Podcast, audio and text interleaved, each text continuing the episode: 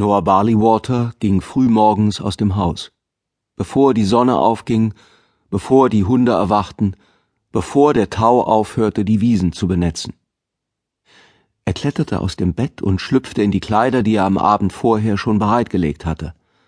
Dann schlich er mit angehaltenem Atem die Treppe hinunter. Drei Stufen knarrten immer so laut, weil das Holz nicht richtig zusammengefügt war, da musste er besonders vorsichtig sein, weil er möglichst wenig Lärm machen wollte. Im Flur nahm er seine Jacke vom Haken, aber die Schuhe zog er erst draußen an. Er tappte den Gartenweg entlang, öffnete das Türchen, trat hinaus und schloss es wieder. Bei jedem Schritt musste er aufpassen, damit seine Eltern ja nicht hörten, wie der Kies unter seinen Füßen knirschte und womöglich nach unten kamen, um nachzusehen, was los war. Es war noch dunkel um diese Zeit, und Noah kniff die Augen zusammen, um die Windungen der Straße überhaupt richtig zu sehen. Sobald es heller wurde, konnte er die Gefahren, die vielleicht irgendwo im Schatten lauerten, besser erkennen.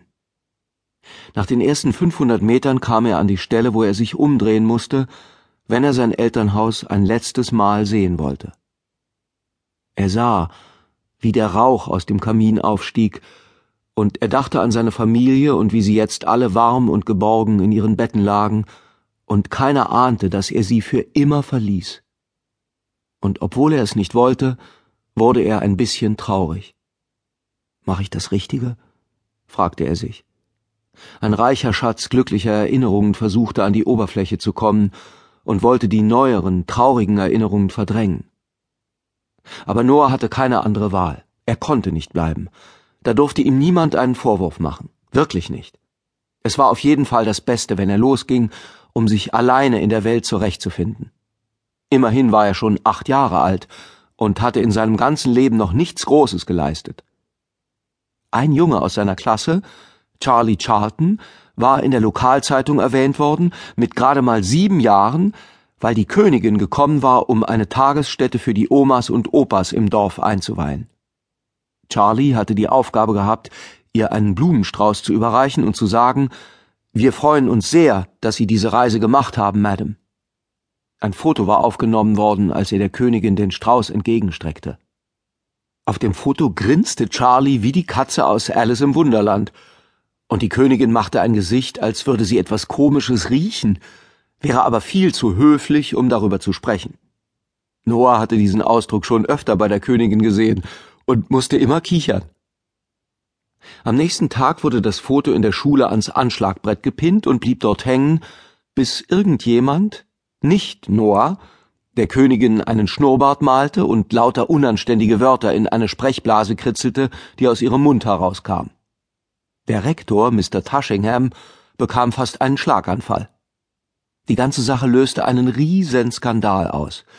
Aber immerhin war Charlie Charltons Gesicht in der Zeitung, und ein paar Tage lang redete man auf dem Schulhof über nichts anderes.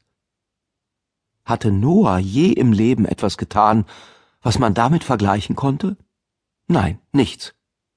Erst vor ein paar Tagen hatte er versucht, eine Liste mit allen seinen Leistungen aufzustellen und war zu folgendem Ergebnis gekommen.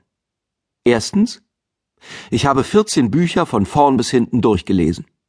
Zweitens, ich habe beim Sportfest letztes Jahr beim 500 Meter Lauf die Bronzemedaille gewonnen und hätte sogar Silber bekommen, wenn Tommy O'Neill nicht einen Frühstart hingelegt hätte. Drittens, ich weiß, wie die Hauptstadt von Portugal heißt. Sie heißt Lissabon. Viertens, ich bin zwar eher klein für mein Alter, aber ich bin der siebtklügste Junge in meiner Klasse. Fünftens, ich bin sehr gut in Rechtschreibung. Mit acht Jahren Erst fünf größere Leistungen, dachte er dann kopfschüttelnd und drückte die Bleistiftspitze an die Zunge, obwohl seine Lehrerin, Miss Bright, immer laut zeterte, wenn jemand das machte. Man würde davon eine Bleivergiftung bekommen, behauptete sie. Das heißt, eine Leistung pro?